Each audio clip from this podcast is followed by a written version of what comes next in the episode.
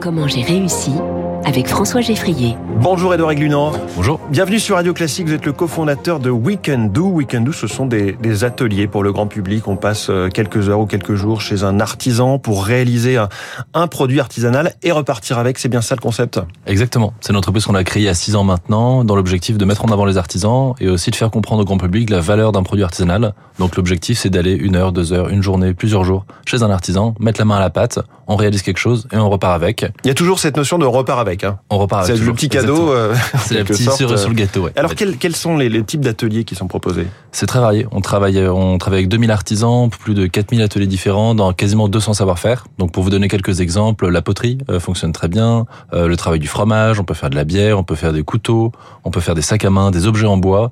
Et en fait, à chaque fois, on va chez l'artisan pour imaginer avec lui le format d'atelier qu'on va proposer. La lutherie, on peut créer un, un terrarium, on peut souffler du verre. Il y a l'art japonais du kintsugi. Qu'est-ce qui est le plus recherché? C'est la poterie, est-ce que vous disiez? Ouais, La poterie fonctionne très bien. C'est vraiment la mode. Hein. C'est vraiment la mode, ouais. ouais. Je pense que c'est aussi le côté, on bosse beaucoup sur notre ordinateur et cette envie un peu de remettre les dents, les mains plutôt dans, la, dans le concret. Vous-même, vous êtes un manuel au départ. À la base, je suis un manuel. Ouais. J'avais fait une école de cuisine euh, pendant trois ans et euh, bah, ça m'a toujours énormément plu. Et puis aussi dans la dans la cuisine, il y a aussi cette notion d'accueil qui me plaisait beaucoup. Et ce qu'on propose avec les ateliers, c'est aussi ça. C'est vraiment d'être accueilli dans un lieu un petit peu hors norme, quoi. Et qu'est-ce qui fait que vous passez de ces métiers-là au métier d'entrepreneur sur un format assez numérique, puisque c'est une plateforme, un week-end? Ouais, complètement, c'est ça. C'est une plateforme sur laquelle on peut réserver directement des, des activités. Euh, Qu'est-ce que la bascule virage? Je n'ai pas forcément d'idée exacte qui, ouais. qui, a déclenché ça, mais en fait, j'ai toujours aimé aller voir des artisans depuis que j'étais petit, et je me suis dit, bah attends, si ça me plaît à moi, potentiellement, ça peut plaire à d'autres gens, quoi. Et vous diriez que le but premier, c'est justement cette, cette rencontre avec un artisan, ou c'est euh, la satisfaction de faire quelque chose de ses mains euh... bah, c'est une très bonne question parce qu'il y a trois gros piliers qu'on a identifiés comme étant importants. Le premier, c'est justement la rencontre avec l'artisan. Euh, le deuxième, c'est vraiment cette notion de savoir-faire et d'apprendre un métier. Et le troisième, c'est finalement l'objet, parce que parce qu'à chaque fois, vous réalisez un objet mmh. unique. Donc, si vous voulez faire un sac à main, vous allez choisir le cuir, euh, les finitions, les couleurs, etc. Mais on sait l'importance du fait euh, main, notamment pour les cadeaux. Noël approche, hein, je le dis comme ça. Les, les, ateliers se passent comment? On est on est une quinzaine ou on est en format réduit hein, plutôt? Ouais, exactement. On a essayé de réduire le, le nombre de personnes. En moyenne, c'est trois personnes, donc ça va de une à dix personnes. Et après, sur la durée, en gros, ça, en moyenne, c'est deux heures et demie à peu près. Ça fait six ans que ça a commencé. Quel est le profil de vos clients? client il est très varié parce qu'en fait chaque savoir-faire est différent. Donc entre euh, aller faire, euh, je sais pas moi, des petites broches en fleurs séchées, entre aller souffler du verre, fabriquer des saucisses, etc. Donc c'est vraiment des groupes, des, des, milieux très différents.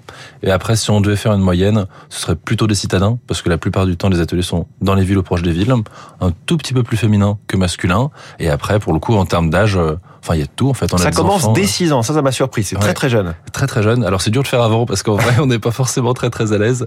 Mais mais oui, ça commence dès 6 ans dans les ateliers. Donc soit les enfants viennent seuls, soit avec leurs parents. Et après, euh, après ça peut monter jusqu'à jusqu'à la, la fin de votre vie, quoi, quand vous voulez. Et alors, quel accueil avez-vous reçu avec cette initiative auprès des artisans justement? Bah, il a été très très bon euh, dès le début parce que il y a une vraie notion d'isolement euh, pour beaucoup d'artisans qui sont pas forcément ben, assez visibles encore une fois parce que ben, les pas de porte ont été pris maintenant par des ben, par des entreprises un peu plus grosses etc donc il manque de visibilité. Et après le digital est pas forcément non plus euh, la première formation qu'ils ont quoi. Ouais. donc ils se sont dit ok ben en fait il y a des jeunes euh, qui peuvent nous filer un coup de main ils nous rendent visibles sur internet et surtout ils nous amènent des clients quoi. Vous leur amenez une vraie une vraie solution. Exactement et, ouais. et comment se porte plus globalement l'artisanat en France? Est-ce que c'est sur le déclin? Est-ce que ça connaît une seconde jeunesse? Je vois que c'est toutes ces problématiques de circuit court, de, de, savoir comment les gens travaillent près de chez soi. Complètement. Bah, c'est en train de prendre beaucoup la lumière. On le voit d'ailleurs beaucoup dans le nombre d'entreprises artisanales qui sont immatriculées chaque année, euh, qui augmente, et aussi le type d'entrepreneur évolue beaucoup. Il y a beaucoup de gens qui sont reconvertis, qui avant faisaient un autre métier, qui finalement maintenant se mettent à l'artisanat. Donc on voit vraiment, je crois que c'est quasiment la moitié des immatriculations qui sont des reconvertis aujourd'hui. Donc le Mm. portrait de l'artisan change. Et après, comment va l'artisanat? En vrai, ça dépend énormément parce que entre un fleuriste, un taxi, quelqu'un dans le bâtiment, euh, un boucher, etc. C'est pas du tout les mêmes problématiques. On peut faire un atelier chez vous euh, près d'un taxi non, pas du Ah, tout, effectivement. Mais C'est si on vrai que les artisans taxi. oui. Exactement, c'est ça qu'on a tendance à oublier. Mais par contre, si on, si on considère plutôt les métiers de la création, Oui. les métiers du manuel, euh, encore une fois, ça dépend beaucoup. Euh, je sais pas, les bouchers sont plus en difficulté parce que la viande n'est pas forcément très à la mode en ce moment. Euh, pour autant, avoir un fromager près de chez soi, c'est quelque chose qui fonctionne très bien. Les fleurs fonctionnent très bien.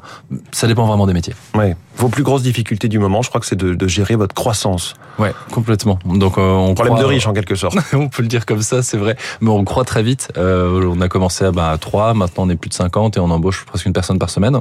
Et en fait, bah, c'est un peu le gros challenge, quoi. Donc faire vivre la culture en interne, faire en sorte que les équipes soient heureuses. Notre gros enjeu, c'est que si nos employés sont heureux, les artisans seront heureux, les clients seront heureux. Donc vraiment, on met le maximum d'efforts là-dessus. Vous essayez de vous développer à l'international? Je sais que vous êtes présent en Belgique. Est-ce que vous allez plus loin?